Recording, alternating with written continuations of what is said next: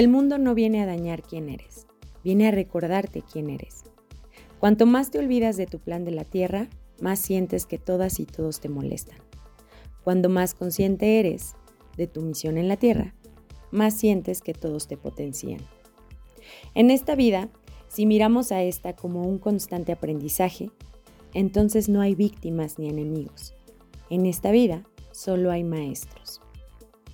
Bienvenida y bienvenido al día 71 de Haz que suceda el podcast. Muchas gracias por acompañarme un viernes de podcast más. Me da mucho gusto que estés aquí conmigo. Un saludo a todas y todos los seguidores, del blog de Ro y por supuesto eh, a quienes también escuchan estos episodios. En verdad, muchas, muchas gracias por hacer crecer y enriquecer esta bonita comunidad. Bueno, pues en esta semana celebramos aquí en México a las maestras y maestros que enseñan a todas las niñas, niños, jóvenes e incluso adultos. Gracias por todo el amor que le ponen a su profesión. Yo también me dedico a la docencia, aunque no es mi profesión o mi licenciatura, le agradezco a la vida que me haya puesto en ese camino porque lo he disfrutado, lo he disfrutado muchísimo. Un saludo a todas y todos mis estudiantes y ex estudiantes que han sido y son parte de mi historia de vida, sin duda alguna.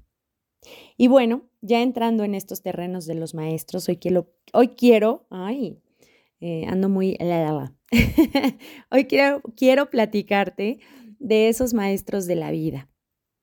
Todos los días estamos con maestros y maestras. Como lo dije en el inicio, si miramos a la vida como un constante aprendizaje, entonces desaparecen esas máscaras difíciles y complejas que nos han enseñado a colocarles a las personas para que las podamos convertir en aquellos que nos muestran cosas, formas, hábitos, manías, fortalezas, debilidades, miedos, los maestros y maestras de vida.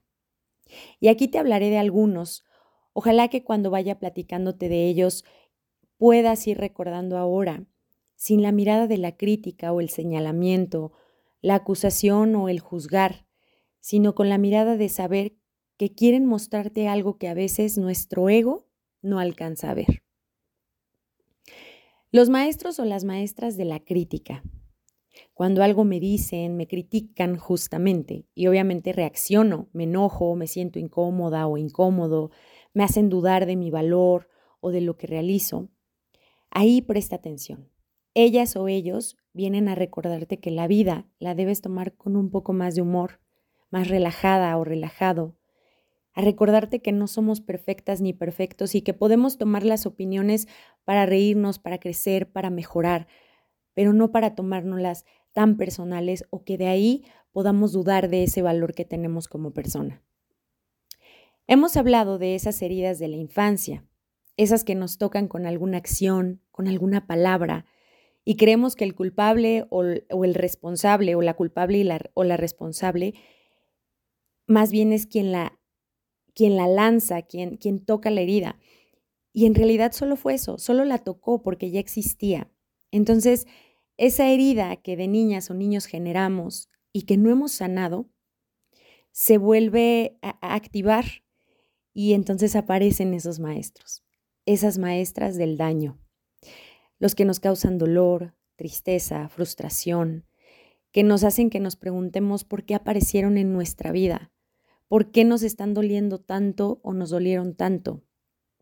Ellas o ellos vienen a recordarte que está abierta la herida para que la revises y la cures con amor, que trabajes en ti y puedas repararte tú.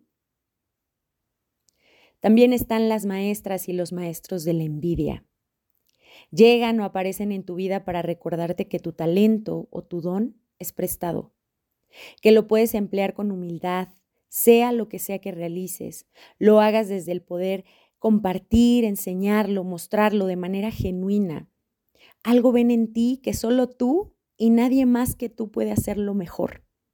Miran en ti eso que no hay en ellos, pero que les gustaría tener.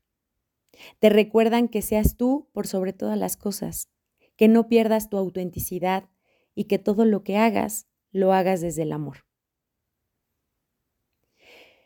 Y también está el, eh, el rechazo, los maestros y las maestras que te recuerdan que todos somos iguales y que debemos iluminar nuestro inconsciente con responsabilidad.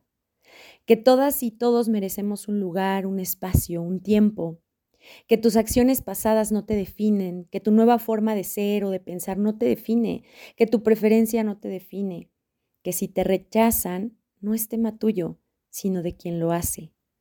Te recuerda que debes iluminar las partes oscuras o dudosas, que todo en algún momento es aceptado si se hace con sencillez y humildad. Así que, ¿cuáles maestras o maestros has encontrado en tu vida? ¿O cuál maestro o maestro has sido en la vida de los que te han rodeado o te rodean? Porque también somos maestros y maestras, nosotros también enseñamos.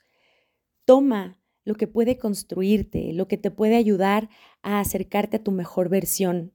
Lo que no sume a tu vida, déjalo que siga su curso. Pero siempre cuestiónate. ¿Qué vienes a enseñarme? ¿Para qué estás en mi vida? No por qué, sino para qué. Te prometo que todo toma sentido cuando hacemos las preguntas correctas a los maestros correctos. Así se vuelve más fácil integrarlos a nuestra vida, soltarlos, disculparlos, quererlos o simplemente aceptar que tuvieron que estar o que están. Bien dicen, y lo hemos mencionado en algunos días de Haz que suceda el podcast, que la vida es la mejor maestra, porque si no aprendiste la lección, te la va a repetir las veces que sean necesarias hasta que lo aprendas con diferentes maestros, con diferentes maestras, en diferentes escenarios, pero tienes que aprender para que puedas pasar de grado.